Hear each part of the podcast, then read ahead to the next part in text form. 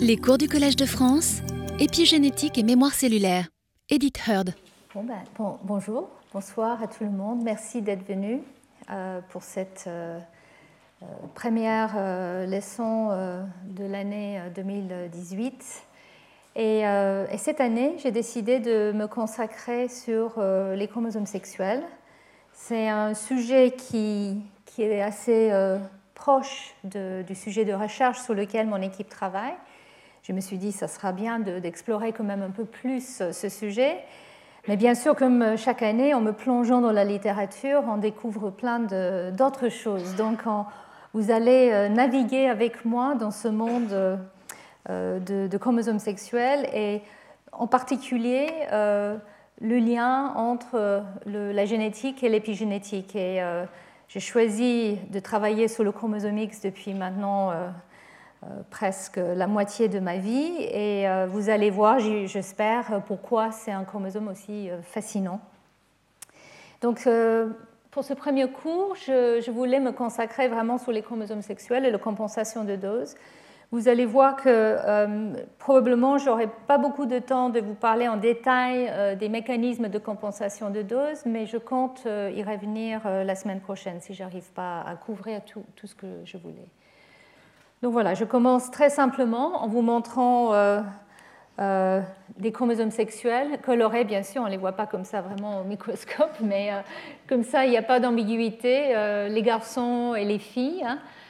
Euh, donc le chromosome X, c'est le chromosome Y euh, chez les mâles et euh, les deux chromosomes X chez les femelles, en tout cas pour, pour nous, les, les, êtres humains. Et puis dans d'autres systèmes aussi, ici je vous montre quelques exemples des différences qu'on peut voir ou pas entre les, les hommes et les femmes et puis, euh, entre différentes espèces, euh, les, les, femelles et les mâles peuvent montrer euh, plus ou moins de dimorphisme sexuel.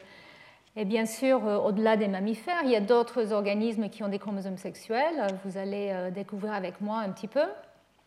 Les oiseaux, et là, le dimorphisme sexuel peut aller très très loin. Ici, un mâle et ici une femelle. Même chez les araignées, en général, on imagine que c'est toujours le, le mâle qui est plus flamboyant, mais ici vous voyez que la femelle elle est impressionnante en taille, le mâle est beaucoup plus petit.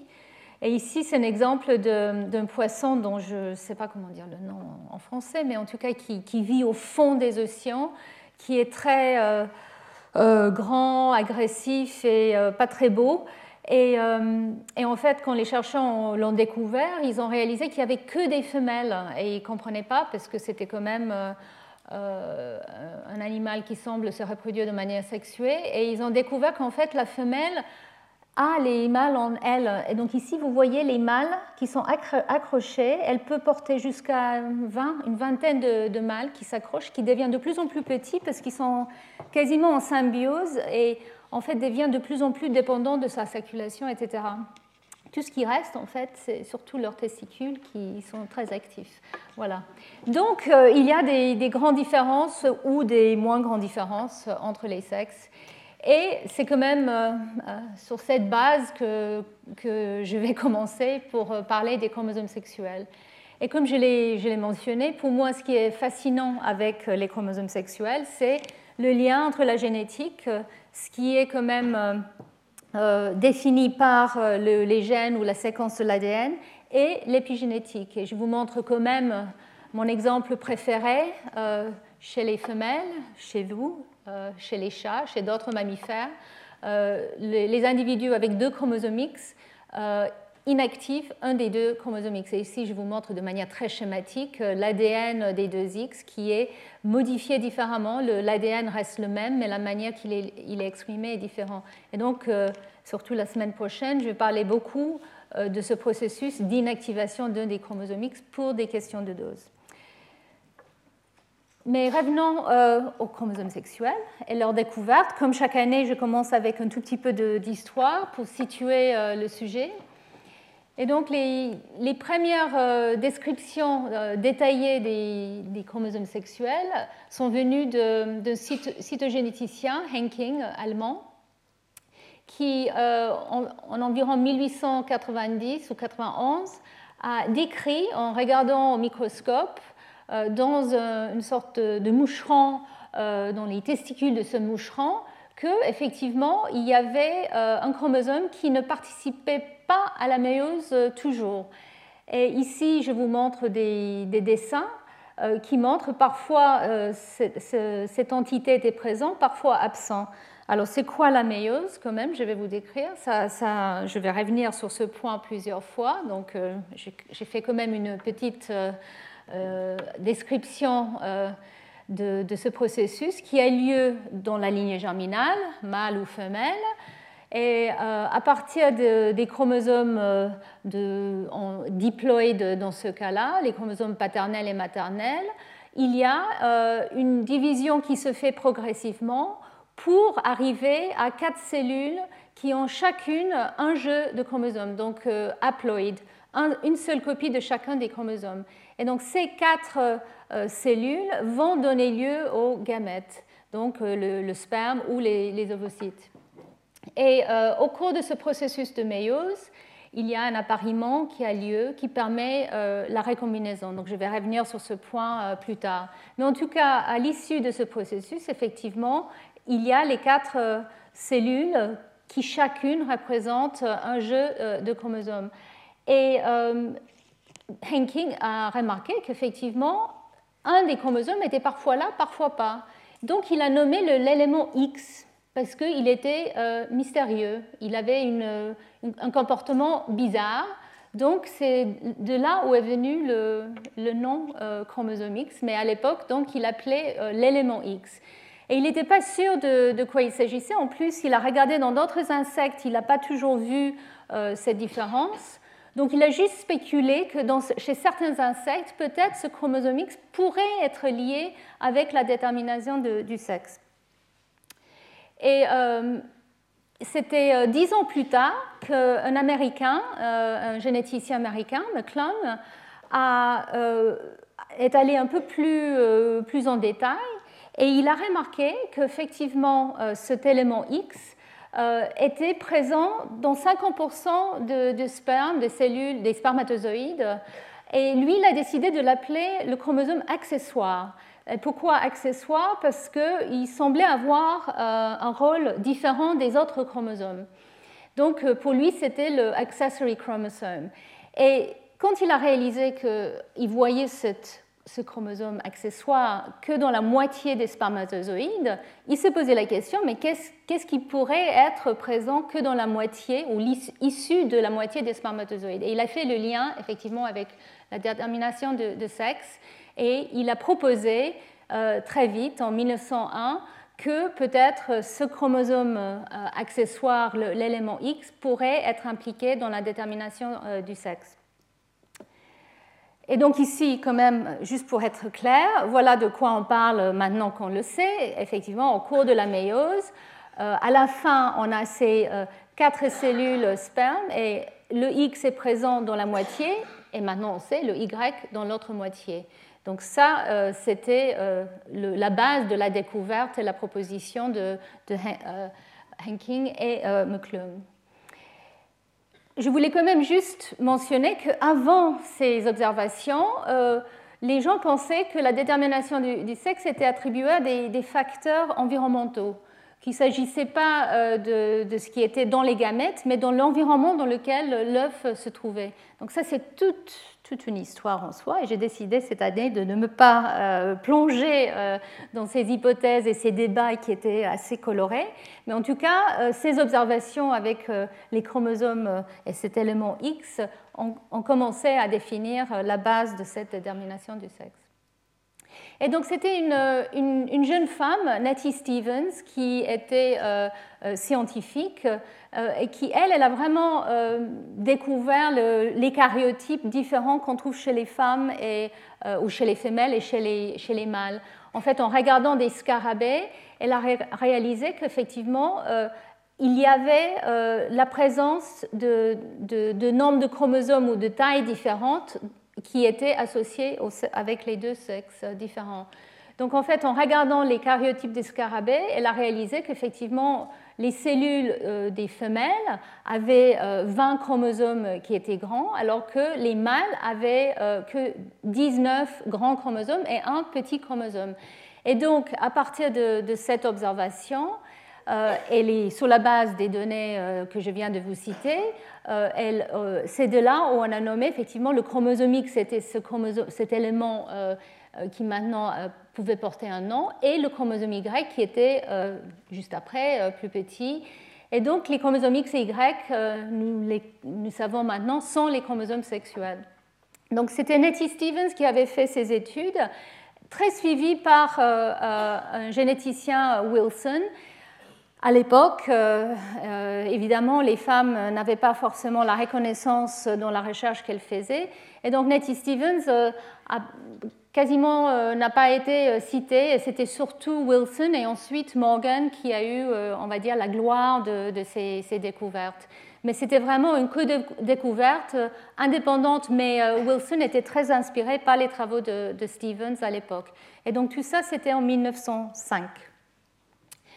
Et juste à cette époque-là, il y avait donc un très grand généticien américain, Thomas Hunt Morgan, qui euh, essayait de comprendre, et ça je vous, ai euh, déjà présenté un petit peu ses travaux dans mes cours euh, précédents, mais Morgan était très intéressé entre le, lien avec le lien entre les chromosomes et l'hérédité des chromosomes et les gènes et les traits. Donc lui, il était très sceptique en fait par rapport aux observations de, euh, Stevens et, Wilson euh, au début, et très sceptique aussi euh, par la possibilité qu'effectivement les chromosomes étaient les porteurs de, des traits, des, des, gènes, des unités qui pouvaient avoir donc être à la base des, traits phénotypiques. Mais en travaillant, en choisissant de travailler sur euh, la, mouche de vinaigre, euh, vinaigre drosophile, euh, la drosophile Drosophila melanogaster, il a, il a réalisé, il s'est convaincu lui-même qu'effectivement, il pouvait lier l'héritabilité des chromosomes sexuels avec l'héritabilité ou l'hérédité des traits. Et il s'agissait en particulier des traits qui étaient liés à la couleur des yeux. Et donc, il s'avère qu'effectivement, il y a un gène euh, qui code pour la coloration des yeux. Et euh, Morgan a réalisé, en faisant des croisements génétiques, qu'il il arrivait à avoir un passage euh, et une expression toujours chez les mâles de ce gène quand il était porté par le chromosome X. Donc de là, Morgan lui-même a, réussi à convaincre les gens autour de lui qu'effectivement les chromosomes étaient bien les porteurs de l'information euh, héréditaire et qui étaient à la base donc des phénotypes qui pouvaient être transmises. Et il a eu le prix Nobel en 1933 pour ces, découvertes. Donc c'était non seulement la découverte de ce lien avec les chromosomes et l'hérédité, mais c'était Morgan aussi qui est à la base de l'utilisation de ce modèle euh, cette petite mouche de vinaigre qui maintenant est devenue un des outils de base pour euh, euh, la génétique et aussi pour lier la génétique à, aux biologies du développement et aussi à la physiologie. Donc c'est un, système absolument magnifique d'études et c'est parce qu'on a eu quand même plus qu'un siècle de travail sur ce type de, modèle que maintenant nous pouvons vraiment l'utiliser avec autant de facilité. Et donc, euh, je voulais aussi mentionner, je vais revenir sur ce point plus tard, un de ses étudiants, Müller, euh, a aussi découvert le processus de compensation de dose au niveau des chromosomes sexuels en utilisant ce même trait, euh, la couleur des yeux. Donc voilà pour l'histoire. Donc maintenant, est-ce qu'il s'agit juste des chromosomes X et chromosomes Y et, avec, euh, et sur quelle base est déterminé le sexe? Et donc ici, je vais vous faire un schéma très simpliste de certains des systèmes de chromosomes sexuels que nous savons maintenant existent dans la nature. Donc il y a des systèmes d'hétérogamétie euh, euh, mâle où effectivement euh, le mâle porte euh, les chromosomes sexuels différents, le Y euh, et le chromosome X, Et dans certains cas, comme chez, les mammifères, les humains en particulier, le gène qui est important pour la détermination du sexe est présent sur le chromosome Y. Et c'est un gène dominant qui va dicter cette masculinité. On peut aussi avoir, euh, des situations de euh, mâle, mais ici, comme chez la mouche drosophile, c'est un gène qui est sur le chromosome euh, pardon, sur le chromosome X, qui en deux copies va déterminer le sexe féminin. Donc ici, c'est le même système de chromosomes sexuels, si vous voulez. La femelle a deux chromosomes X identiques et le mâle un X et un Y, mais c'est quand même un gène sur le X qui est important pour déclencher la détermination du, du sexe. Et il y a d'autres systèmes où le sexe hétérogamétique est femelle c'est la femelle qui a les deux chromosomes différents. Et donc on les appelle, parce qu'à la suite de XY, il fallait trouver d'autres noms, donc euh, on les appelle les systèmes ZW et ZZ. Et donc par exemple, euh, chez la grenouille, euh, enfin non, le crapaud, j'ai toujours du mal, Xenopus, ici il s'agit d'un gène dominant qui est sur le chromosome W et qui va dicter le sexe femelle alors que euh, dans d'autres systèmes comme les, oiseaux et le poulet en particulier, ici, il s'agit d'un gène qui est sensible aux doses, donc deux copies vont faire qu'il s'agit d'un mâle. Donc les mâles sont ZZ euh, et avec deux copies du, gène impliqué, euh, et je vais mentionner plus tard ce que c'est, ces, ces, individus deviennent mâles et les individus hétérogamétiques deviennent femelles.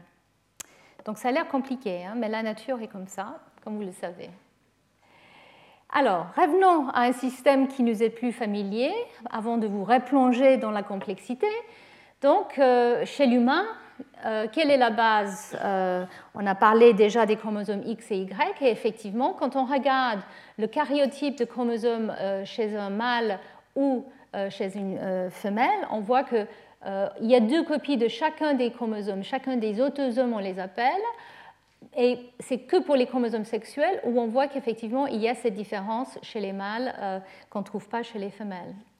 Donc nous, les humains, nous avons normalement 46 chromosomes, donc 23 paires de chromosomes, une paire qui vient de chacun de nos parents, et une de ces paires euh, concerne les chromosomes sexuels. Les autres chromosomes, comme je l'ai dit, ils s'appellent des autosomes et on les a numérotés simplement de 1 à 22 euh, en fonction de la taille euh, qui, qui, représente euh, histologiquement. Et donc, une personne avec deux chromosomes X, normalement, est une femelle, et une personne avec un X et un Y est mâle. Mais, comme vous voyez, la taille de ces chromosomes sexuels est très différente, et donc tout mon cours, dans les prochaines semaines, va euh, parler de ces différences de nombre de gènes, de quantité de gènes, d'expression des gènes et l'impact que ça peut avoir à plusieurs, euh, à plusieurs niveaux. Comment ça peut être toléré, comment ça a pu euh, évoluer un tel système? Comme, comme dirait Jenny Graves, qui est une grande généticienne, citeuse généticienne que je vais citer à plusieurs fois, pour elle, c'est un exemple de dumb design. Donc, pas le design euh, euh, inventif, mais stupide. Ça a l'air stupide de faire un tel système parce que effectivement, ça apporte pas mal de, dangers. Donc ici, je vous montre de, quoi il s'agit. Donc pour les, chromosomes sexuels humains, le X est très grand, plus que 150 millions de paires de bases et plus que 1000 gènes sur ce chromosome. Et certains de ces gènes sont absolument essentiels pour la vie et la vie d'une cellule. Et le chromosome Y est beaucoup plus petit et porte beaucoup moins de gènes. Et alors pourquoi euh, c'est du dumb design? Euh, Parce que lors de la méiose, je vous avais parlé de la méiose et le fait que les chromosomes doivent s'apparier, chez le mâle, en tout cas chez l'humain, la présence d'un très grand X et un tout petit Y avec très peu d'homologie pose des problèmes. Et donc il y a des systèmes qui ont évolué pour gérer ce problème de manque d'appariement. Parce que deux chromosomes qui ne s'apparient pas correctement cours de la méiose peuvent générer des catastrophes euh, génomiques et donc euh, une stérilité. Donc ça, c'est un premier problème. L'autre problème qu'apporte la présence de ces chromosomes sexuels est le fait que ils sont très souvent liés à des maladies. Il y a beaucoup de maladies qui sont euh, liées aux chromosomes sexuels. Et pourquoi? C'est parce que euh, dans un des deux sexes, et chez l'humain c'est l'homme, euh, le chromosome X et le Y sont quasiment tout seuls, c'est-à-dire chaque gène est présent en une seule copie. Il n'y a pas une, deuxième copie en face, comme pour les autosomes, où on a deux copies de chromosomes 1, 2, 3, etc. Et donc, quand il y a une mutation qui affecte un de ces gènes, bien sûr, tout de suite, il y a un impact. Tout de suite, il peut avoir un, phénotype et donc une maladie liée à ça. Et puis, le troisième problème est cette histoire de dose. Avoir euh, un seul X versus deux copies des autosomes chez les mâles, et puis avoir deux X chez les femelles versus un X chez les mâles, pose différents niveaux de, différents de problèmes de dose. Et vous allez, j'espère, à la fin de, cette série de cours, être convaincu que ces questions de dose par gène peuvent être extrêmement critiques pour le bon fonctionnement non seulement d'une cellule, mais, d'un organisme. Donc, pourquoi évoluer ce type de système, vu que ça semble être euh, un peu, bête? Ah oui, pour les histoires de dose, je voulais quand même souligner, pour ceux qui n'ont pas euh, forcément réfléchi à ça, que euh, chez l'homme, la seule trisomie, les, monosomies, c'est-à-dire une seule copie des, autosomes ou trois copies, les trisomies des autosomes, ne sont pas tolérées. Euh, c'est-à-dire ils sont létales très tôt au cours du développement ou euh, après la naissance. Donc avoir un chromosome entier en plus ou manquer un chromosome entier est très nocif. la seule trisomie qui est tolérée est la trisomie 21 et c'est quand même un des chromosomes les plus petits chez l'humain et bien sûr, vous, savez, ça donne lieu au syndrome de Down.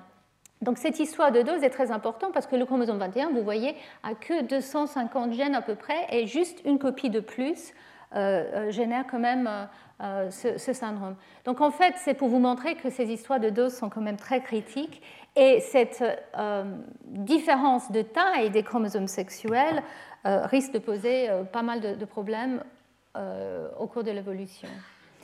Donc pourquoi évoluer euh, des chromosomes sexuels? Ça m'amène à vous dire que euh, pourquoi évoluer la reproduction sexuée.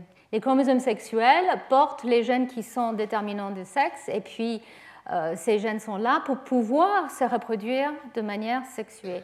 Et on n'est pas obligé de le faire. Enfin, nous, oui, mais il y a d'autres manières de se reproduire qui ne sont pas sexuées.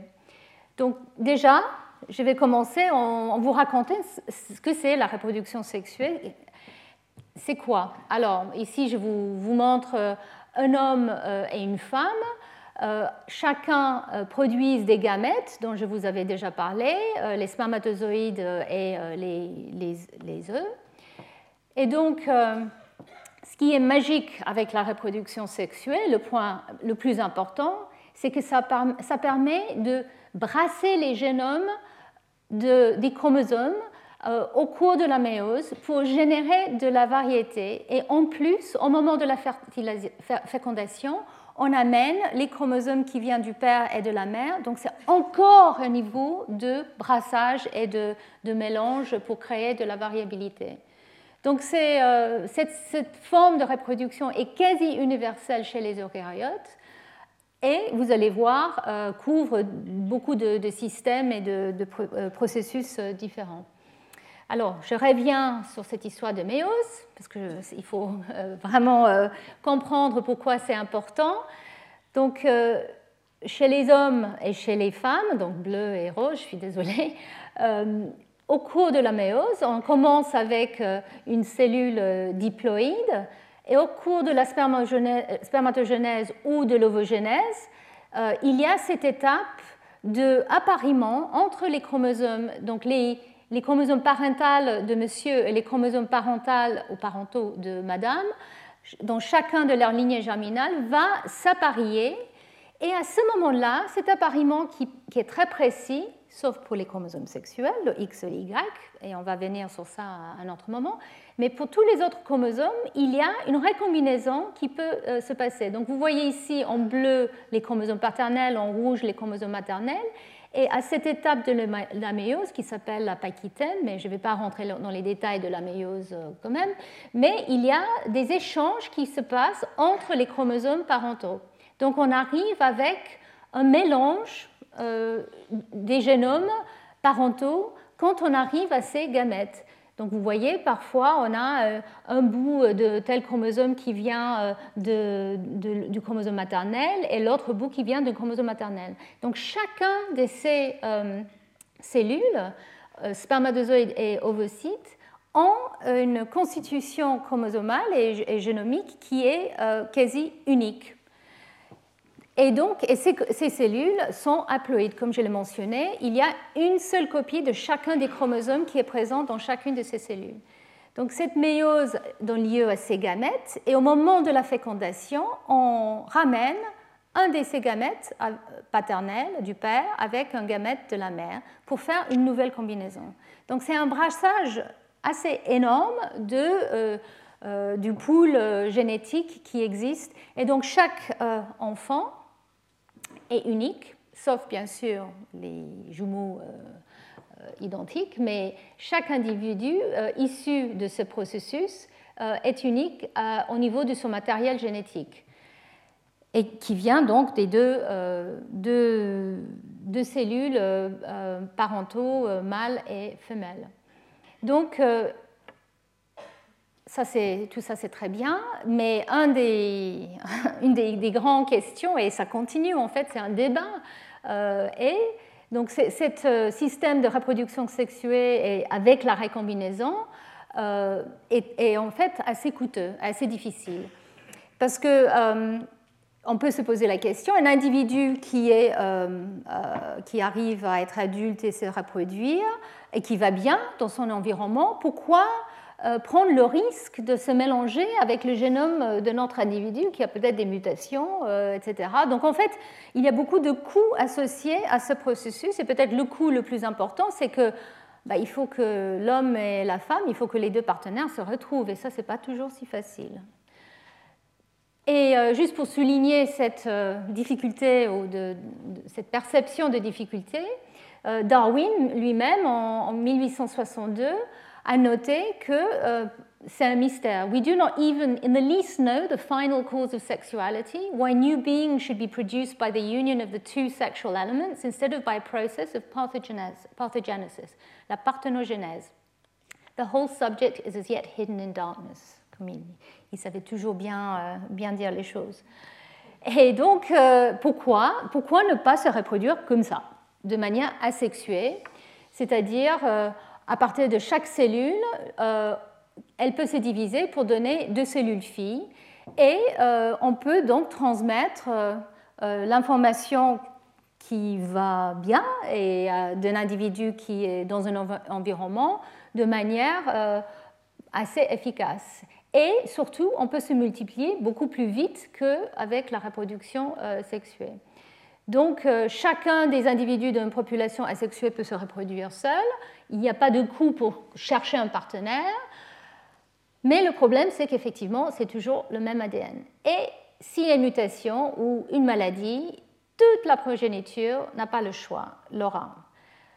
Donc euh, ici, je vous montre euh, la reproduction sexuée mâle-femelle, etc., où pour chaque individu, on n'arrive pas à amplifier la quantité ou le, nombre de progénitures, alors que quand on est asexué, on peut doubler beaucoup plus efficacement. Donc ça, c'est un des coûts, effectivement, de la reproduction sexuée. Et alors voilà, un exemple, ce n'est pas juste des levures que je vais vous montrer. Euh, ici, c'est un lézard euh, au Mexique, Aspidoscelis telestata, et ce, ce sont que des filles. C'est des parthenogenotes elles se reproduisent comme ça, euh, toutes seules, elles pondent des œufs et euh, on a euh, des nouvelles filles. Donc, why ladies only species don't need men. Alors, on peut dire, bah, c'est génial ce système, enfin pour certains. c'est pas très intéressant, mais c'est quand même pas mal, c'est efficace. Mais il y a un problème. Et, et, donc, je vais vous parler du cliquet de Müller. Il fallait que je cherche le mot, Muller's ratchet. Donc, Müller euh, qui euh, était un scientifique euh, il y a longtemps, a, fait une analogie avec ce cliquet qui peut avancer sans revenir en arrière. En fait, le problème, c'est que dans les populations d'organismes asexués, on accumule les mutations, on accumule, on accumule. On ne peut pas revenir en arrière, en tout cas pas de façon euh, simple. Et donc ici, je vous montre une population avec la distribution au départ de nombre de mutations délétères, des, mutations qui vont faire que l'individu ne va pas pouvoir euh, durer longtemps. Et vous, voyez ici au début cette distribution où on a un ou deux ou trois ou quatre ou cinq euh, mutations. Le problème avec la reproduction sexuée, c'est que on va augmenter le nombre de mutations délétères, augmenter, augmenter, jusqu'à la probable disparition. Donc en fait, euh, bah, tout ça c'est écrit ici, on arrive avec ce qu'on appelle euh, un poids génétique qui est imposé par cette accumulation de, mutations et à un moment ou un autre, cette population risque l'extinction euh, parce qu'il y a donc trop de mutations délétères pour que suffisamment d'individus restent en vie. donc, mais un point qui est important, surtout par rapport à ces lézards, c'est que cet effet euh, négatif euh, peut quand même être contourné. Et j'ai décidé de ne pas vous montrer les détails de ça, mais certains individus, et en particulier on pense que c'est les lézards, peuvent être polyploïdes. Au lieu d'avoir deux copies de chaque chromosome, il peut avoir plus. Et avoir plus fait qu'ils peuvent faire de la récombinaison et donc brasser un petit peu plus leur génome avec des mutations qui sont présentes, les éliminer, donc en fait, l'idée c'est que même si ce n'est pas une reproduction sexuée, il y a quand même une, reproduction qui fait un petit peu de récombinaison et c'est ça qu'il faut pour pouvoir euh, euh, préserver un génome qui peut euh, survivre. Et je voulais quand même vous montrer, en fait ça, ça vient de, mon cours il y a plusieurs années, mais je, vous montre, hein, 2014, où j'avais parlé du clonage et des effets nocifs de clonage. Le clonage, c'est euh, comme la parthénogenèse. On, commence avec un individu et on demande euh, la reproduction asexuée, donc chez les plantes on appelle ça l'apomixis. Et donc, on a euh, plusieurs types de clones que vous connaissez très bien, par exemple le pinot noir, d'autres vignes. ils sont tous des clones qui sont parfois très très très très vieux. Euh, il y a aussi des, arbres qu'on trouve aux États-Unis, les, les, aspens, qui sont euh, des forêts entières des clones qui ont 80 euh, 000 années. et par exemple, on a aussi les arbres, les palmiers à, huile, qui sont d'une utilisation commerciale très importante en Malaisie. Et là, c'est un exemple très, très dramatique parce qu'effectivement, euh, ces, palmiers sont devenus très sensibles à, certains parasites, euh, certaines maladies. Et en fait, c'est une catastrophe quand il y a euh, une infection ou une invasion, parce qu'en fait, tous les clones ont quasiment le même génome et en plus avec un bagage de mutations très délétères. Donc en fait, c'est très difficile de faire survivre à très long terme ce type d'individu qui se reproduit de manière asexuée, on va dire. Et ici, c'était un, papier qui a été justement euh, euh, publié sur euh, le fitness, la, capacité de ces arbres qui sont donc des, clones à, s'adapter. Et en fait, ces arbres avaient la possibilité d'avoir une reproduction sexuée à un moment. Mais avec l'âge, avec, là on parle des milliers d'années, ils perdent cette capacité de plus en plus et ils ne peuvent plus revenir en arrière. Donc ils sont là avec leur bagage de mutation et ils ne peuvent même pas aller se reproduire sexuellement s'ils voulaient parce que euh, c'est trop tard. Donc le jour où ces forêts sont attaquées par euh, quelque chose, euh, ça peut être catastrophique. Et donc c'est pour cette raison, et là je vous parler de juste quelques exemples, mais dans la nature il y a beaucoup d'exemples euh, de taxa qui sont asexués et on les retrouve toujours euh, à la fin des arbres euh, phylogénétiques. Donc ici, vous voyez, toujours en vert et c'est toujours à la fin. Et pourquoi? C'est parce qu'en en fait, ils vont donner lieu à rien. C'est toujours quelque chose qui n'a plus d'issue au cours de, l'évolution. Ils sont donc d'une durée, relativement restreinte au cours de l'évolution. Mais il y a plusieurs organismes qui arrivent à faire les deux, et en fait ça c'est très commun, euh, passer d'une reproduction asexuelle à une reproduction sexuelle. Euh, ici je vous montre quelques exemples, il y a d'autres lézards qui peuvent faire ça, il y a des poissons, euh, des plantes, ici c'est la Daphné qui, qui, peut se reproduire en, cycle sexuel ou clonal partogénétique, et en fait tout ça dépend de l'environnement, de la capacité d'obtenir les nutritions, de la température. Et donc, tant que l'environnement va bien et on peut bien manger, on se reproduit de manière asexuée. Dès que les choses commencent à être un peu plus euh, difficiles, c'est là où la reproduction sexuelle commence à être vue, justement pour qu'il y ait euh, une survie par une nouvelle euh, génération de, variations dans le pool des gènes. Et donc, en fait, l'idée, c'est que ces espèces ont évolué pour passer d'une forme de reproduction à l'autre en fonction de, ces contraintes, parce que, comme je l'ai dit, il y a un coût dans la méiose et un euh, dans la reproduction sexuée. Il faut trouver le partenaire, il faut euh, passer par la méiose et donc passer cette euh, étape qui en général est beaucoup plus complexe au cours du, cycle de la vie. Et donc en fait, ce n'est fait que dans des situations, on va dire, de, un peu aiguës. Alors je voulais quand même vous dire que même les bactéries font de la reproduction, on va dire, sexuelle. Alors là, euh, je, vais me faire taper sous les doigts par euh, les microbiologistes dans l'audience parce qu'en fait, ce n'est pas vraiment la reproduction, c'est le sexe. En fait, c'est le passage d'ADN euh, d'un individu à l'autre et nous savons que c'est extrêmement efficace, c'est très répandu chez les bactéries. Mais ici, on voit qu'on peut distinguer le processus de sexe, qui est en fait le brassage du génome, de, du processus de la division, de la reproduction. Mais en général, dans les eucaryotes, les deux sont liés. Donc euh, ici un, résumé, et je pense que j'ai un, voilà, j'ai un autre résumé qui est plus. Donc en fait, je voulais euh, euh, résumer la, situation des avantages de la reproduction sexuée. Nous avons vu euh, les désavantages de la reproduction asexuée, donc la reproduction sexuée, permet de générer de la progéniture qui a des nouvelles combinaisons d'ADN et donc qui peut donner une variabilité entre les individus qu'on ne peut pas générer avec la reproduction asexuée. Donc ça réduit cette histoire du, ratchet de Muller, sauf pour certains chromosomes, comme le chromosome Y, je vais revenir après, qui lui ne peut pas se récombiner, donc en fait, même si on passe par la méiose, euh, il peut accumuler des mutations délétères. Donc on va revenir sur ce point après, mais pour les autres chromosomes, euh, la reproduction sexuelle fait qu'on peut éliminer euh, les mutations délétères.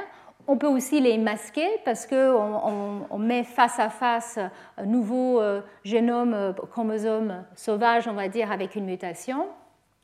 On peut aussi augmenter donc la puissance d'adaptation avec euh, des environnements qui changent, avec euh, la sélection naturelle. Après euh, la reproduction sexuée, on a une panoplie d'individus différents et c'est ceux qui sont les plus aptes à adapter à leur environnement qui peuvent survivre pour se reproduire eux-mêmes.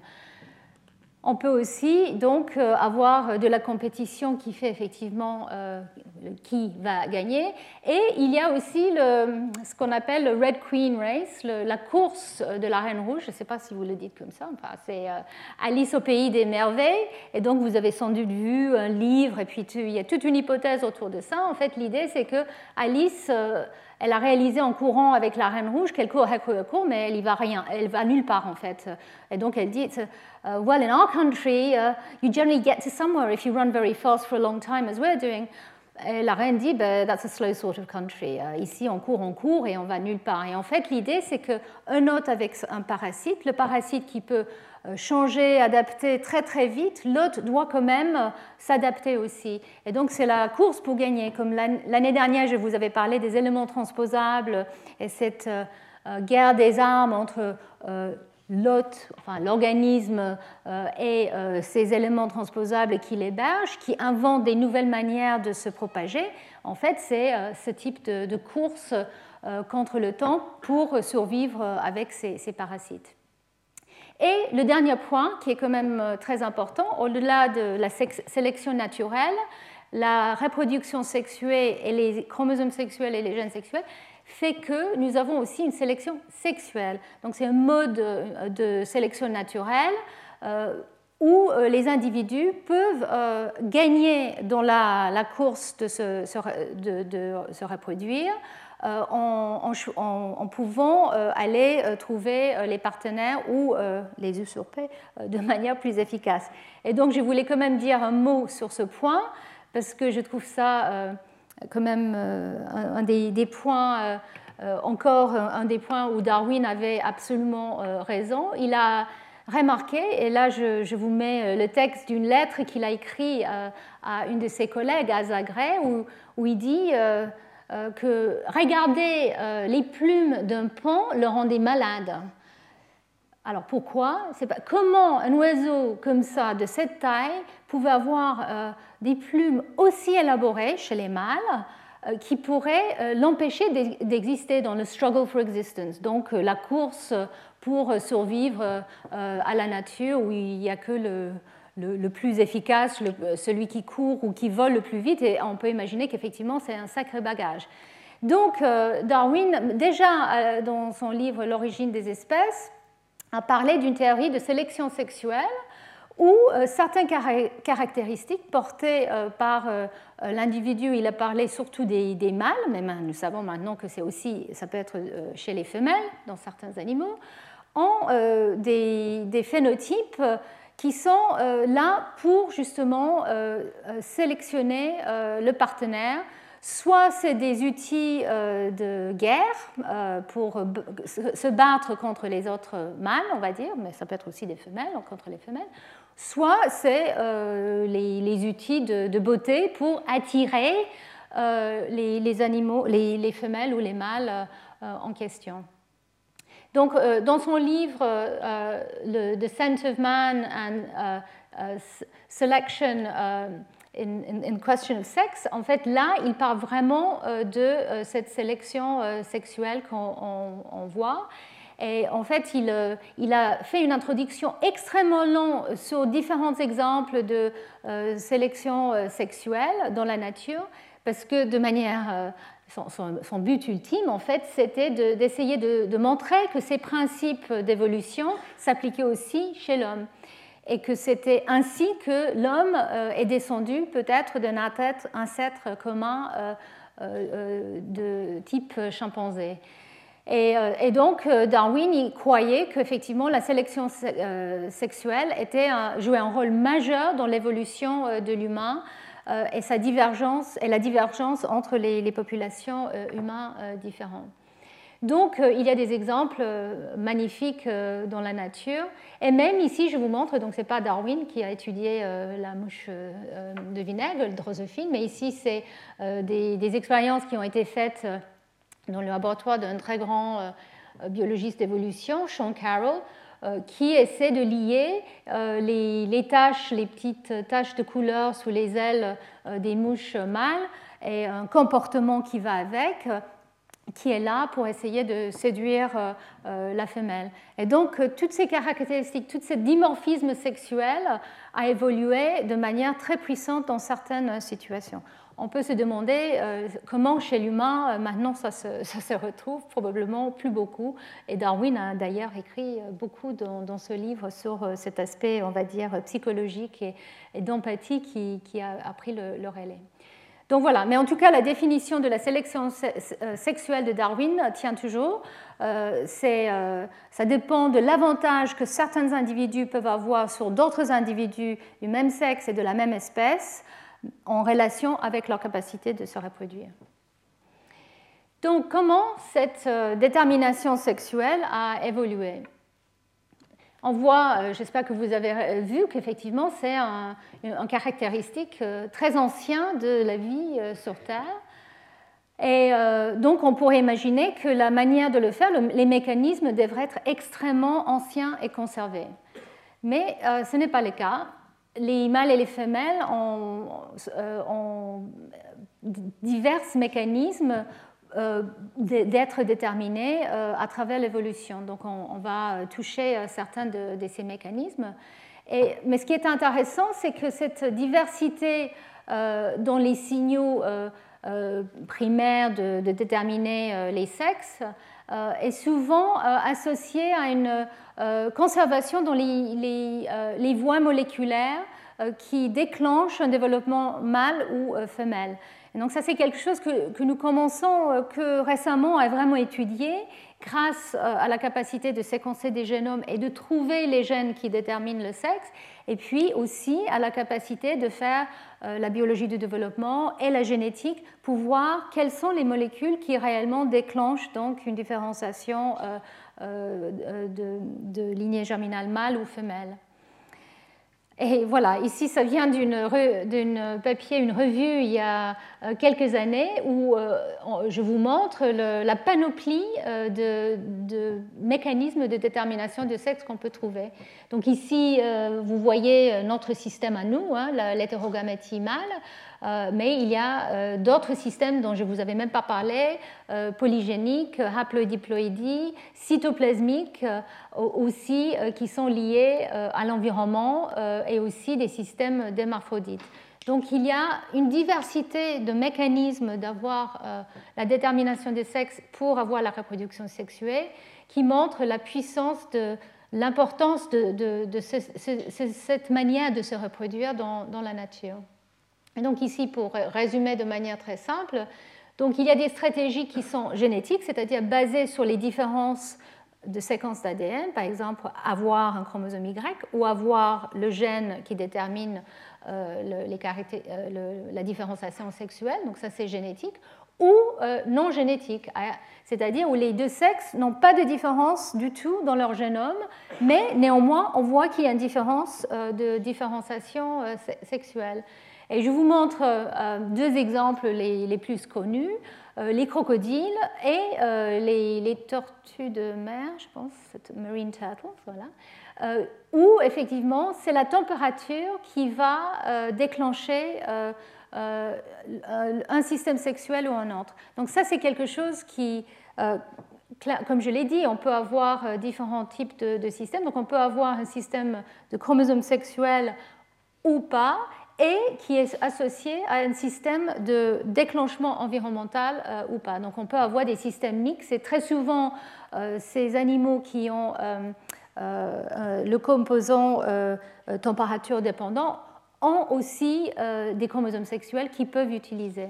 Donc en fait, on peut avoir un mélange de, tout. En particulier chez les poissons et les plantes, ils sont souvent euh, des, organismes avec un mélange de, signaux qui vient soit des chromosomes sexuels ou de l'environnement pour déterminer le sexe, en fonction, en fonction de leurs besoins euh, dans l'environnement donné. Donc, euh, donc voilà, c'est pour vous dire qu'effectivement, la plupart des eucaryotes ont cette forme de, de reproduction sexuée et euh, beaucoup d'animaux et de plantes ont des chromosomes sexuels. On n'a pas besoin d'avoir tout un chromosome pour avoir une vie sexuée. Un gène peut suffire, hein, ou un signal qui déclenche ce processus peut suffire, mais très souvent, on voit qu'avec la détermination du sexe, nous avons aussi des chromosomes entiers sexuels. Donc, euh, euh, dans ces espèces qui ont des chromosomes sexuels, on voit que très souvent, le développement sexuel est déclenché via une région particulière qui euh, va donc euh, euh, permettre toute une, cascade d'expression des gènes sex spécifiques qui contrôlent le développement soit du, mâle, soit de la femelle. Et donc, en fonction des animaux, on trouve un peu de tout. Ici, je vous montre les, vertébrés.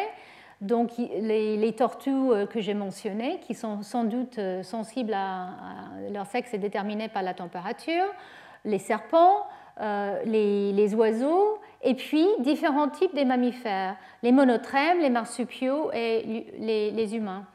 Et en fait, nous réalisons que par exemple chez les oiseaux, euh, les, où les chromosomes sexuels sont euh, de type ZW, c'est un gène DMRT1 qui est sans doute impliqué dans cette détermination sexuelle.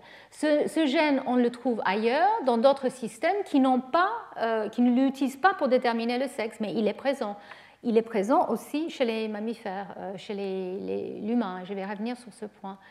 Euh, et puis, quand on regarde l'humain, euh, le gène clé pour déterminer le sexe, et je vais revenir sur ça, c'est SRY qui se trouve sur le chromosome Y. Chez les marsupiaux aussi, ce gène se trouve. Et en fait, ce gène est probablement dérivé d'un gène qu'on voit sur le X qui s'appelle SOX3. SOX3, il est sur le X chez, les marsupiaux et chez l'humain, mais en fait, il est sur d'autres chromosomes, sur le chromosome 6, sur le 6 euh, ou 4, dans d'autres espèces. Donc ces régions peuvent exister dans toutes ces espèces, dans tous les génomes, mais ne sont pas forcément des régions qui sont utilisées pour déterminer le sexe. Donc c'est ça euh, la partie qui est fascinante avec la détermination sexuelle. Donc chaque euh, étape de l'évolution, un nouveau gène peut être choisi pour euh, déterminer le sexe. Et donc, je voulais quand même dire un mot sur les monotrèmes parce qu'ils sont quand même fascinants on ne comprend pas vraiment, euh, enfin pas beaucoup parce qu'on ne peut pas travailler facilement sur ces espèces qui se trouvent surtout en Australie. Le platypus euh, est le, membre le plus connu, mais il y en a d'autres. Et chez le platypus, il y a 10 paires de chromosomes sexuels. Il y a 5 euh, chromosomes X et 5 chromosomes Y. C'est très complexe, vous, vous imaginez. Il n'y a aucune homologie avec les chromosomes X et Y chez l'humain, mais il y a de l'homologie avec les chromosomes sexuels euh, chez les, chez les oiseaux. Et donc, il y a l'hypothèse qui a été émise que peut-être ces espèces ont évolué à partir d'une sorte d'hybridation entre les génomes d'oiseaux et euh, les génomes émergents des mammifères. C'est une sorte de, chimère. Donc ça, je pense que c'est toujours une, question à, débattre, mais en tout cas, ce qui est clair, c'est ce sont des mammifères qui se reproduisent via des œufs, mais qui allaitent quand même. Donc en fait, c'est des mammifères, mais qui n'ont pas du tout le système de chromosomes sexuels qu'on trouve euh, chez les marsupiaux ou euh, chez les eutériens comme euh, l'humain. Donc ils n'ont pas, pas, le gène SRY, mais ils ont probablement un autre gène AMH qui est utilisé pour déterminer le sexe. Et donc si je reviens sur mes arbres phylogénétiques ici, pour parler du, moment d'évolution de la détermination du sexe et des chromosomes sexuels, donc, euh, si on regarde euh, chez les, reptiles euh, et, chez les oiseaux, le, le, système de chromosomes sexuels est le ZW, on sait que chez les oiseaux, c'est probablement ce facteur DMRT1 qui est important. Chez, le, chez, j'ai mentionné que c'est probablement ce gène AMH qui est important sur, le, sur, un des chromosomes Y chez, le, chez le platypus. Et puis, chez les marsupiaux, comme les kangourous, et chez l'humain et chez la souris, les utériens, on pense qu'effectivement, c'est SRY qui est absolument, on pense, on sait que c'est SRY qui est important pour la détermination du sexe.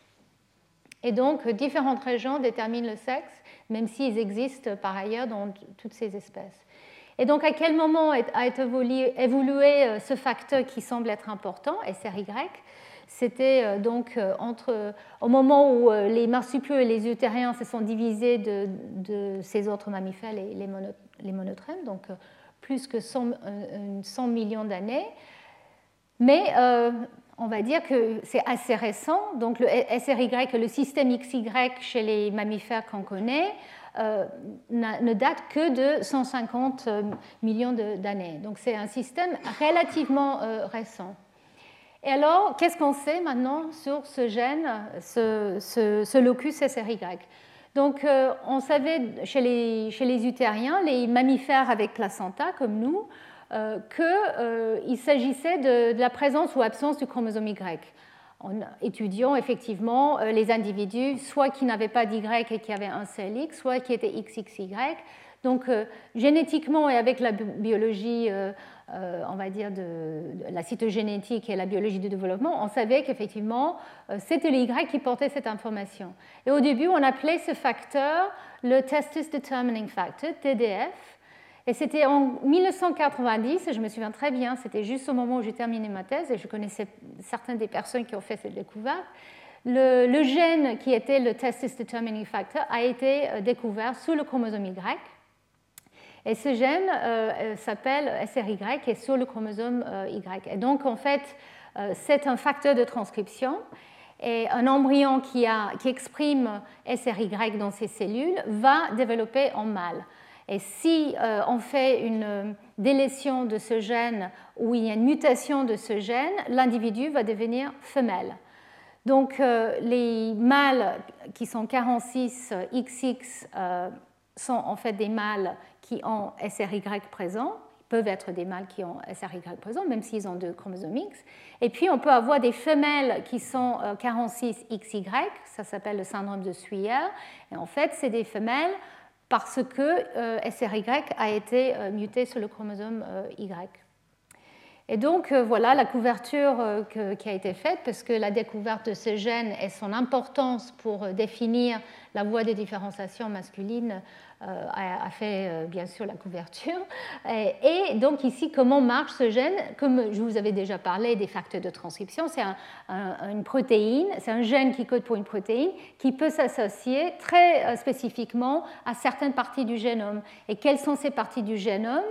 Ce sont les gènes qui vont déclencher les voies de différenciation masculine. Donc ce gène est exprimé au bon moment et euh, la protéine va se fixer au bon endroit pour déclencher le processus de différenciation euh, euh, masculine dans, la lignée germinale.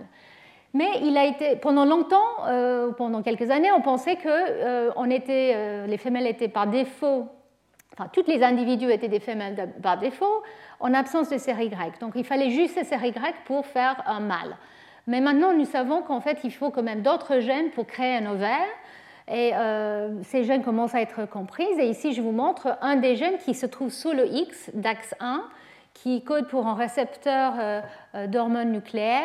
Et donc, ce gène est essentiel pour l'ovogenèse. Donc, c'est compliqué la différenciation et la création des gonades. Je ne vais pas rentrer dans les détails beaucoup, mais je veux quand même souligner qu'au début du développement, chez la souris en tout cas, vers 10 jours et demi de développement, l'embryon, le gonade a la possibilité d'être euh, masculin euh, ou féminin. En fait, il a euh, ce potentiel double. Et c'est l'expression, la présence des Y, non pas dans les cellules germinales, mais dans les cellules entourant euh, les cellules qui soutiennent, on va dire, les cellules germinales, les cellules du Sertoli, euh, etc.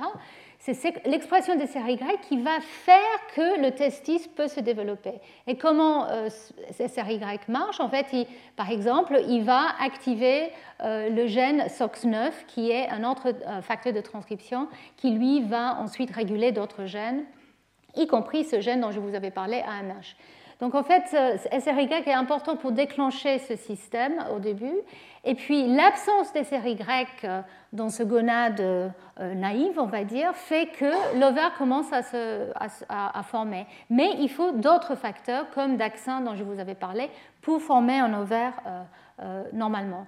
Donc ici, pour ceux qui sont vraiment intéressés, vous allez regarder le PDF et étudier tout ça et revenir la semaine prochaine et me poser des questions. Mais pour le moment, je vais vous montrer ça comme ça, en, message subliminal. C'est compliqué et plus on regarde, plus compliqué et plus simple ça devient. Mais en tout cas, on commence vraiment à comprendre quelles sont les voies qui déclenchent la formation du testis et donc le développement normal euh, de la spermatogenèse et quelles sont les voies qui déclenchent l'ovaire et donc l'ovogénèse peut être permise.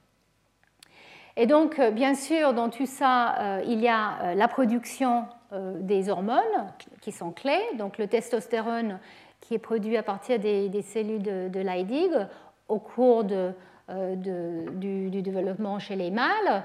Et puis, bien sûr, chez les femelles, il y a l'estrogène et le progestérone. Donc, on a toute cette mise en place qui, arrive chez l'adulte. Et euh, une, des découvertes récentes qui était une surprise, c'est que en fait, on, peut changer de, sexe, enfin en tout cas au niveau des, gonades, même chez les adultes. Et, les gènes impliqués, un de ces deux gènes, ça vous rappelle quelque chose, c'est le gène qui est impliqué dans la détermination du sexe chez les oiseaux, DMRT1. Et il a été retrouvé par plusieurs moyens qu'en fait DMRT1 et un autre facteur de transcription, FOXL2, semblent être impliqués dans le maintien de l'état des testicules ou des ovaires chez les mammifères euh, adultes. Et la mutation d'un de, ces gènes peut avoir un effet euh, sur le gonade, euh, une réversion de sexe de femelle en mâle. Par exemple, quand on met une copie supplémentaire de DMRT1 chez la souris, quand on surexprime DMRT1, on peut avoir une femelle qui se, enfin, où euh, ses gonades se transforment en, mâle. Euh, et donc ici, je vous montre ce type d'exemple. Donc c'est voilà chez la souris.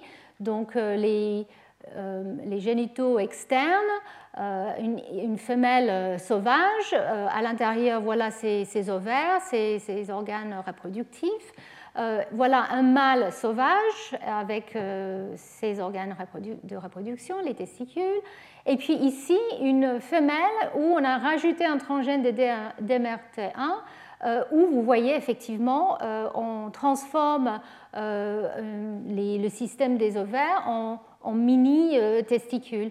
Donc en fait, ça veut dire que même à l'âge adulte, il y a une importance du, bon complément, on va dire, et régulation génique, euh, et on peut transformer euh, le système. Donc voilà, ici c'est encore plus compliqué, mais pour vous montrer le, rôle clé de SRY au début, et ensuite, plus tard, euh, chez l'adulte, on peut retrouver donc ces autres facteurs comme FOXL2 et DMRT1.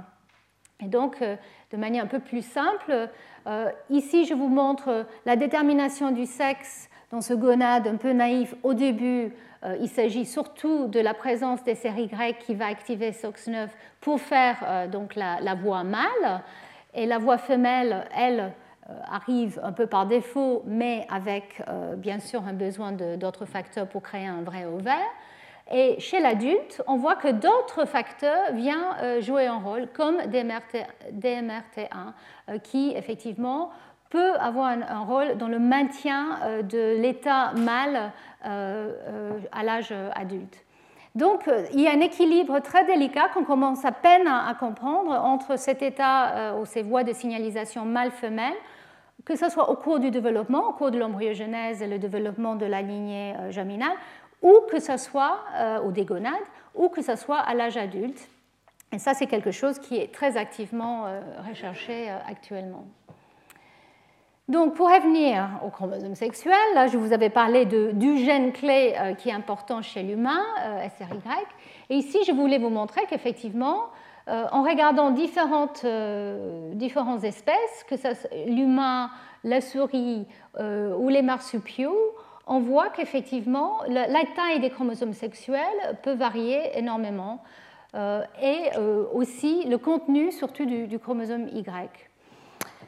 Donc, je voulais quand même vous parler de comment euh, évoluent alors ces chromosomes sexuels, d'où ils viennent, d'où ils apparaissent encore et encore et dans différentes formes au cours de l'évolution? Donc, de manière très simpliste, l'idée c'est que ces chromosomes sexuels ont évolué à partir d'un père d'autosomes qui étaient, eux, identiques ou quasi identiques euh, à un moment. Et la première étape dans cette évolution de chromosomes sexuels est l'apparition justement de ce gène, de ce facteur qui va déterminer un des deux sexes. Ici, je vous montre le cas de l'hétérogamétie mâle et avec l'apparition d'un gène, le testis determining factor, qui va déterminer qu'un euh, individu va devenir euh, mâle, va développer un mâle. Et donc l'apparition de ce gène sur un des chromosomes un des, un génère ce qu'on appelle un proto-X ou un proto-Y. Donc c'est la première étape de cette différence. Et on, doit imaginer qu'il y a une sélection très forte pour préserver ça, parce que je vous avais dit tout à l'heure, la reproduction sexuelle est quand même très répandue et clairement très efficace à générer la variété qu'il faut pour adapter à des environnements, etc. etc. Donc il y a une pression et une sélection pour accumuler d'autres caractéristiques mâles, on va dire, autour de ce gène. Donc, il y a d'autres gènes qui donnent un avantage au sexe masculin, dans le cas des chromosomes X et Y, qui vont s'accumuler. Mais pour préserver cette identité différente, qu'est-ce qu'il faut faire?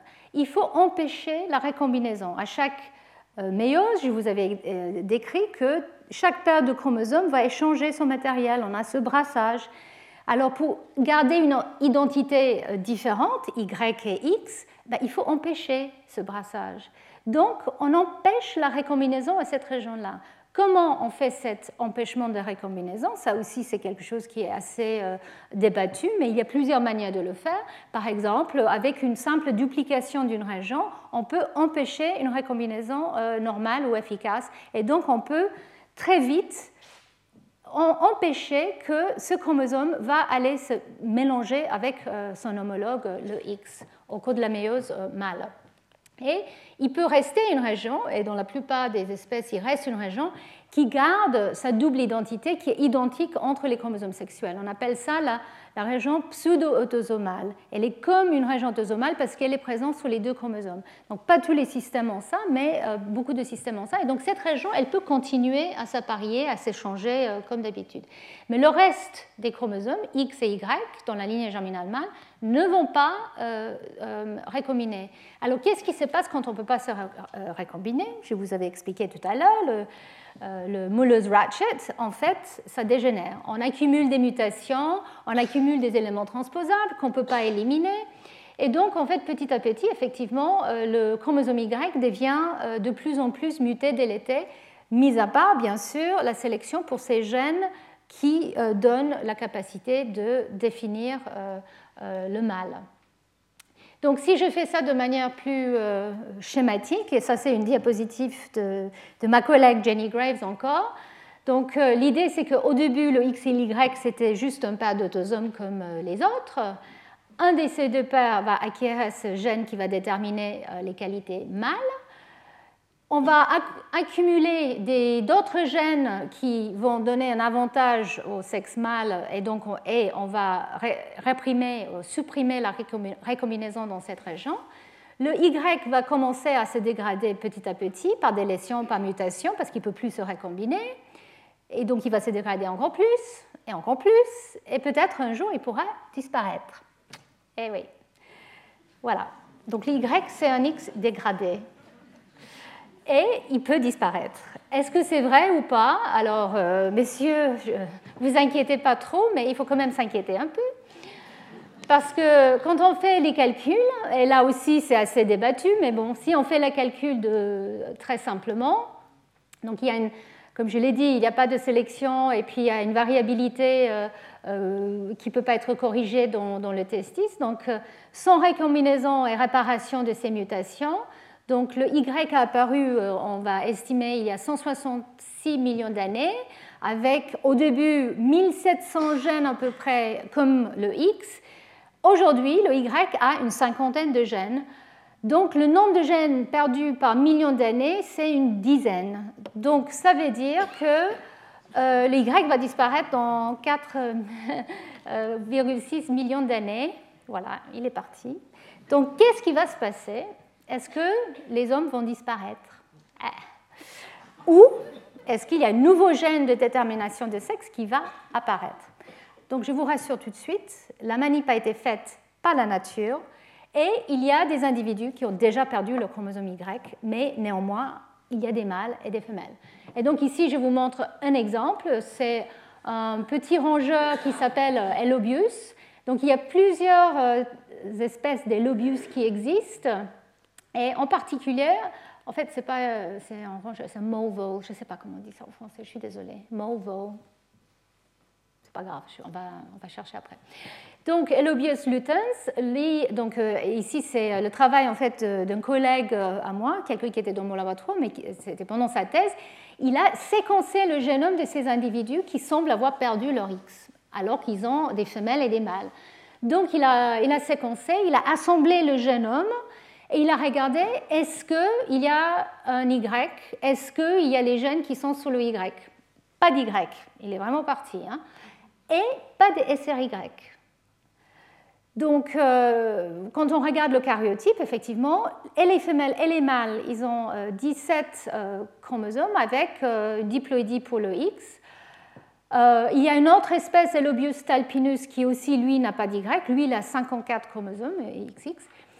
Et euh, quand euh, SQ a regardé en fait euh, pour la présence d'autres gènes qui sont sur le Y humain tel qu'on le connaît, il a trouvé qu'il y a quand même ces gènes, ça existe dans le génome, il y en a trois des quatre qu'il a cherché, et un de ces trois, c'est en fait un gène avec un nom imprononçable, mais qui est absolument critique pour la spermatogénèse et pour la méiose mâle. Donc ça, c'est rassurant parce que ça veut dire qu'effectivement, il y a quand même une lignée germinale dans ces petits mâles, même s'ils n'ont pas un Y, un SRY, ça veut dire qu'ils arrivent quand même à faire la méiose. Donc il y a quand même une reproduction sexuelle. Ils ne sont pas devenus euh, parthénogénotes et puis les mâles, on ne sait pas trop ce qu'ils font. Il y a quand même euh, de la reproduction sexuelle. Donc la question, c'est euh, ben, quel est le gène maintenant qui va déterminer le sexe mâle? Il est où? Donc on ne sait pas. Je sais pas, la réponse, je, vous dirai. Mais, Et il y a une autre espèce qui s'appelle Okinawa spiny rat, qui se trouve, comme on peut imaginer, au Japon. Et lui aussi, il a perdu son chromosome Y. Et là, pareil, les chercheurs cherchent, le, nouveau gène qui pourrait être responsable. Ils n'ont pas encore trouvé. Mais ce qu'ils ont fait, c'est prendre des cellules de ces euh, de ces, petits rats, ils ont fait des cellules IPS, donc des, cellules de, queue de, je pense c'est les queues, euh, je ne sais pas, en tout cas des cellules somatiques qu'ils ont reprogrammées avec euh, les techniques de Yamanaka en faisant des IPS.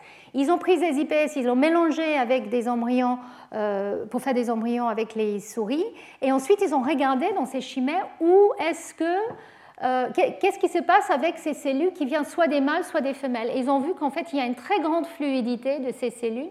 Parfois, on peut les trouver, euh, si ça vient d'un mâle, on peut les trouver dans le testis d'un chimère mâle ou dans l'ovaire euh, d'un individu femelle. Donc ça ne nous apporte pas beaucoup plus de, de, réponses, malheureusement, mais ça montre qu'effectivement, il y a peut-être plus de fluidité dans la détermination de sexe de ces individus, qui sont très mal, en fait, étudiés. Euh, euh, c'est encore pire parce qu'en fait, on les trouve euh, dans des endroits extrêmement difficiles d'accès comme l'Afghanistan, etc. Donc les études sur ces individus, sur ces petites bêtes, ne sont pas très très avancées. Néanmoins, il y a quand même la, recherche pour le nouveau gène qui prend la place de SRY pour déterminer la sexe, le, le, sexe mâle. Voilà, donc est-ce qu'il s'agit euh, d'un gène ou est-ce que ça pourrait être environnemental? Et très souvent, on voit dans l'évolution, la première étape, en fait, c'est une détermination de sexe qui est environnementale et ensuite ça devient euh, euh, lié, c'est lié à quelque chose de génétique. Donc voilà, ça c'est la, grande étude. Est-ce que ça pourrait aussi être épigénétique? Et les chercheurs vont, essayer de voir. Mais pour ça, il faut effectivement peut-être un peu plus de possibilités d'utilisation, de manipulation de ces animaux euh, dans le laboratoire pour pouvoir faire comme avec la souris ça a été fait, prendre le SRY, le mettre euh, dans une femelle et voir que ça développe euh, en mâle. Donc ici, je reviens sur différentes chromosomes sexuels, des, formes XY ou WZ, juste pour vous montrer que entre différentes espèces, on voit énormément de, de variabilité dans cette dégénération. Et donc, ce que je vous avais raconté pour le Y, vaut aussi pour le W. Donc dans les deux cas, dans le sexe hétérogamétique, le chromosome euh, euh, qui va déterminer l'hétérogamétie euh, va dégénérer. C'est inévitable. Et donc, on voit qu'il y a différents degrés de, dégénération entre différentes espèces. Et donc, est-ce qu'on peut étudier ça plus en détail? Et je reviens sur la drosophile. Je ne vais pas beaucoup parlé de ça, mais je trouve ça fascinant qu'effectivement, chez la mouche drosophile, on peut suivre l'évolution des chromosomes sexuels parce que nous avons la possibilité justement de les manipuler dans le laboratoire, de regarder plus précisément comment euh, les choses se passent. Et donc, euh, comme je, l'ai mentionné, euh, eux aussi, ils ont le système d'hétérogamétie XY, mais le, gène qui détermine le sexe se retrouve sous le X, il faut deux copies. Donc euh, voilà, c'est les chromosomes sexuels qui peuvent être euh, récréés. Et donc il y a des espèces où il y a un néochromosome Y qui est apparu parce qu'il y a eu euh, une fusion entre un autosome et un chromosome sexuel ancestral. Donc ici, les chromosomes ancestraux sont montrés en, gris et le, le, chromosome nouveau sexuel est montré en vert. Et donc on peut avoir des néochromosomes X et des néochromosomes Y. Et on peut regarder entre euh, différentes espèces qui ont ces néochromosomes sexuels, donc ça c'est euh, Drosophila albomicans, Miranda et Pseudo obscura. Et donc on peut regarder quel est l'état de leur chromosome X et leur chromosome Y. Et ici en fait on voit que les chromosomes Y les plus jeunes, euh, qui ont apparu 0,1 million d'années, on voit qu'une des premières étapes qu'on voit, c'est euh, une répression assez globale euh, dans les cellules somatiques, en tout cas, des, séquences sur ce chromosome sexuel. Ensuite, euh, il y a environ un million d'années, on voit une accumulation d'éléments transposables et des mutations délétères, comme je vous avais dit, exactement comme ce qui a été prédit. Et effectivement, cette accumulation d'éléments transposables peut faciliter la récombinaison de, de, ce chromosome pour faire qu'il est de plus en plus difficile pour qu'il recombine avec son homologue. Donc il devient de plus en plus spécifique et de plus en plus euh, dégénéré. Et ici, on voit le, cas euh, donc Melanogasta, donc 10 millions d'années, plus que 10 millions d'années, qui est totalement bourré d'éléments transposables et euh, d'éléments répétés. Donc on peut vraiment suivre l'apparition de ces chromosomes sexuels en regardant ces différentes espèces de, drosophiles. Et ici, ça vient d'un papier où euh, ça a été regardé de manière assez détaillée euh, comment en fait ça impacte sur l'expression des gènes, sur le chromosome Y ou sur le chromosome X. Et euh, il a été montré que le chromosome X aussi montre une évolution assez particulière, avec des gènes qui sont de moins en moins exprimés dans les tissus mâles euh, euh, et, donc, en fait, euh, une évolution de, certaines protéines plus importante qu'on trouve chez les mâles. Donc, en fait, il y a, le chromosome X aussi, il, il évolue plus vite ou différemment que de nos autosomes. Euh, mais différemment du chromosome Y. Et je vous rappelle qu'effectivement, le chromosome X, il passe euh, une partie de son temps dans une lignée germinale où il ne peut pas s'apparier et une partie de son temps dans une lignée germinale femelle où il peut s'apparier et faire de la récombinaison. Mais il y a clairement une pression sur ce chromosome X, parce que c'est un chromosome sexuel maintenant, pour avoir un certain contenu des gènes particuliers qui sont donc importants pour les attributs sexuels. je vais revenir beaucoup plus sur, cette question dans les cours euh, à venir parce qu'on pense qu'effectivement, euh, les gènes qui sont sur le chromosome X peuvent avoir un impact assez important, et sur le Y aussi, peuvent avoir un impact assez important sur les billets d'expression des gènes qu'on voit entre mâles et femelles, euh, que ce soit dans la lignée germinale évidemment, mais aussi dans les cellules somatiques. Donc je vais terminer en vous parlant un tout petit peu de cette histoire de dose, parce que c'était quand même euh, vers ça que je voulais arriver avec mes chromosomes sexuels. Donc, euh, quel est l'impact sur euh, l'expression génique quand on évolue un, paire de chromosomes sexuels, comme je viens de vous le décrire? Et il y a dans certaines espèces ce qu'on appelle une compensation de dose pour justement gérer ce déséquilibre entre le nombre de X et le nombre d'autosomes et la différence entre les mâles et les femelles qui ont 2X, euh, enfin 1X et 2X. Et en fait, c'était Müller, que j'ai mentionné tout au début, qui a souligné euh, le premier en regardant justement euh, la couleur des yeux avec ce fameux gène white qui se retrouve sur le chromosome X. Et il a, il a remarqué que chez les drosophiles femelles ou mâles, ils voyaient la même coloration pour ce gène, alors que sur les femelles, il y avait deux copies et chez les mâles, il y avait une seule. Et ils savaient qu'avoir plus de doses de ce gène pouvait donner plus ou moins euh, de couleur, parce qu'il avait des situations où il avait de manière artificielle trois doses, et donc euh, la couleur est encore plus rouge, intense. Donc euh, cette couleur intermédiaire était la même quand même que ce soit deux copies ou une copie. Comment arriver à avoir le même, on va dire, niveau protéique alors que le nombre de gènes qui produisent l'ARN et donc euh, ensuite la protéine sont différents entre les femelles et les mâles? Et donc euh, c'est de quoi il s'agit quand on parle de compensation des doses. Les stratégies sont diverses et variées, on va en parler beaucoup dans les cours qui viennent.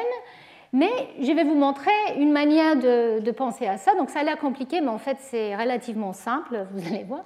Euh, quand euh, le, paire de chromosomes, le, paire d'autosomes commence à, devenir un, paire de chromosomes sexuels et le Y commence à dégénérer, il y a cette euh, différence pour le nombre de copies des gènes sur le X et le Y par rapport aux autosomes. Pour chaque autosome, on a deux copies de chaque gène, on est d'accord.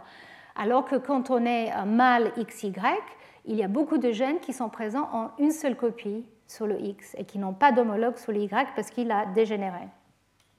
Donc ça, ça pose un problème parce que le X, dans beaucoup d'espèces, chez l'humain et chez la mouche et dans d'autres espèces, euh, ça donne un déséquilibre qui est très important. Et donc il a été proposé euh, en fait par euh, un japonais, japo-américain, généticien, biologiste de l'évolution, Susumu Ono, qui a aussi fait des hypothèses sur les éléments transposables, dont on en parlait l'année dernière. Et donc Ono a proposé qu'il doit avoir un système de compensation pour le chromosome sexuel justement pour ajuster par rapport aux autosomes. Donc il a proposé qu'effectivement, le chromosome X, il doit augmenter son taux d'expression, en tout cas chez les mâles, mais aussi chez les femelles, pour être équivalent chez les mâles par rapport aux autosomes. Et donc, chez la drosophile, c'est exactement ça qu'on voit. Le chromosomique chez les mâles, il est deux fois plus exprimé, donc il va produire deux fois plus d'ARN et donc deux fois plus de protéines que chacun des deux chromosomes X chez la femelle. D'accord?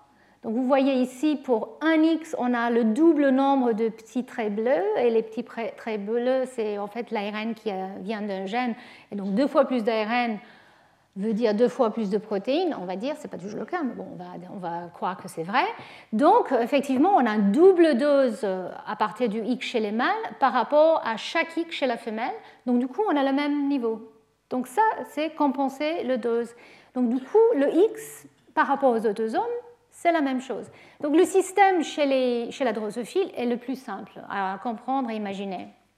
Mais malheureusement, la nature n'est jamais simple. Donc, il y a d'autres systèmes qui ont évolué.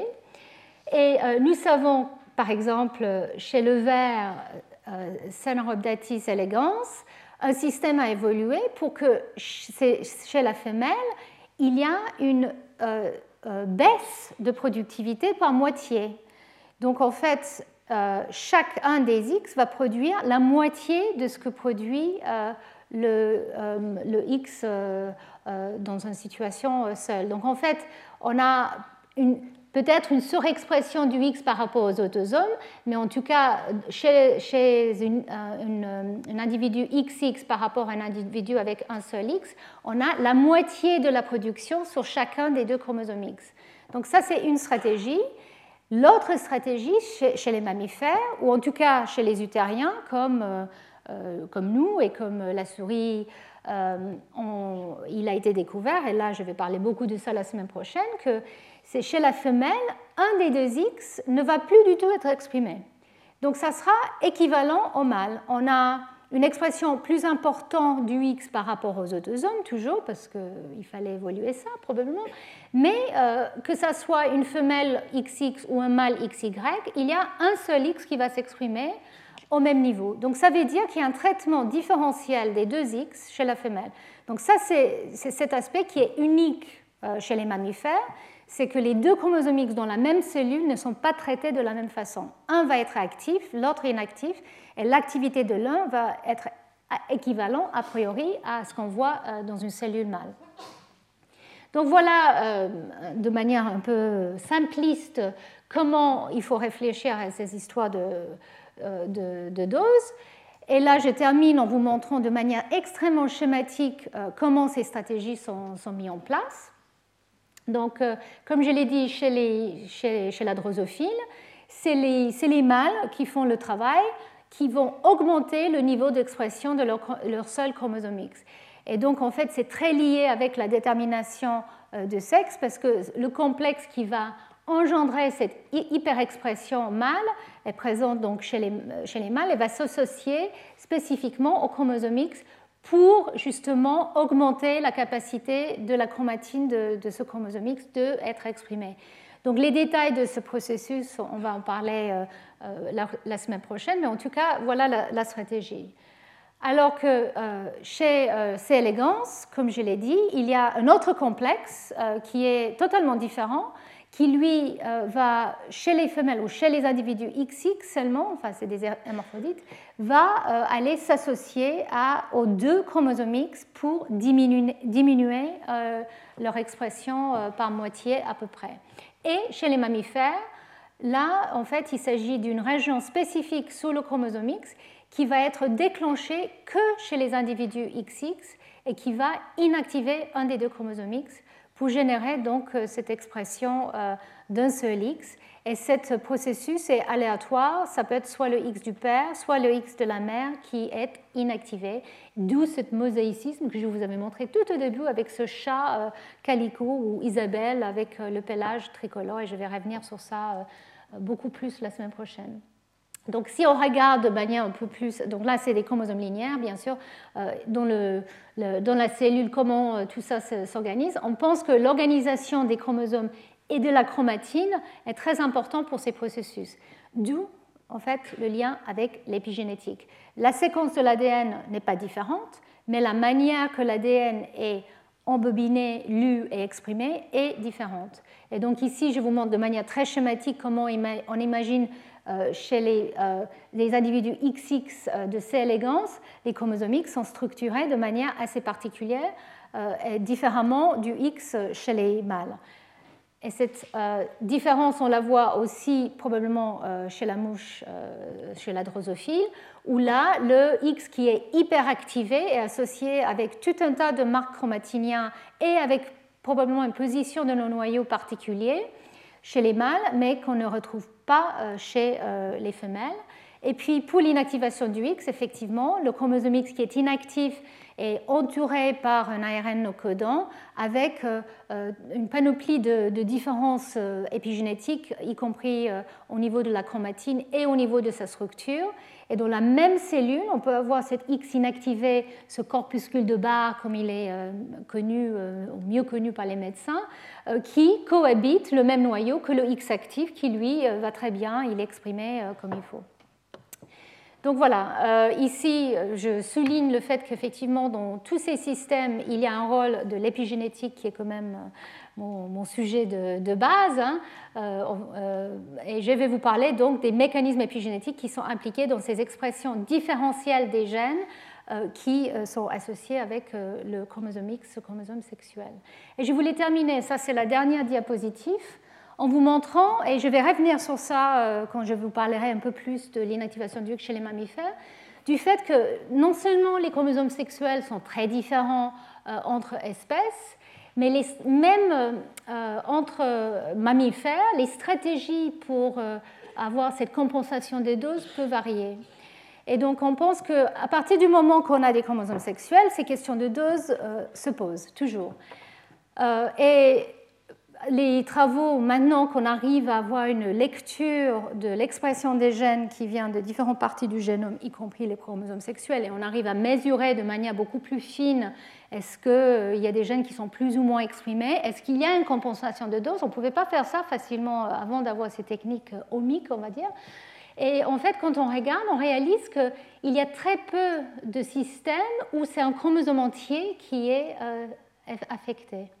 L'inactivation du X chez les mammifères, l'expression à moitié dose chez C. elegans, l'hyperactivation du X chez Drosophile, c'est peut-être des cas extrêmes. Et en tout cas, chez les mammifères, on voit très bien qu'effectivement, euh, il y a des gènes, des régions qui doivent être compensées. Chez les monotrèmes en particulier, on voit que certains gènes sont compensés, mais d'autres pas. Il n'y a pas de stratégie euh, qui, à l'échelle d'un chromosome entier qui va euh, gérer cette, cette, question de dose. Chez les marsupiaux, il y a l'inactivation d'un des 2X, mais il est beaucoup moins efficace. Il y a beaucoup de gènes qui sont exprimés à partir des 2X chez les femelles.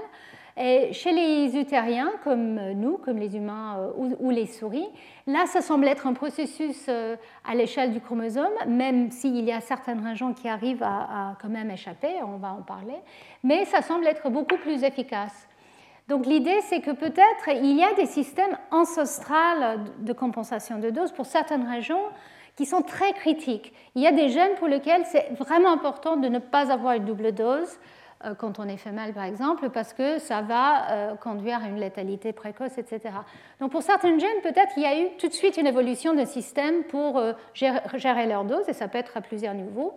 Mais peut-être ce système gène par gène a été surpassé dans certains cas où c'était quand même plus efficace d'affecter le chromosome entier.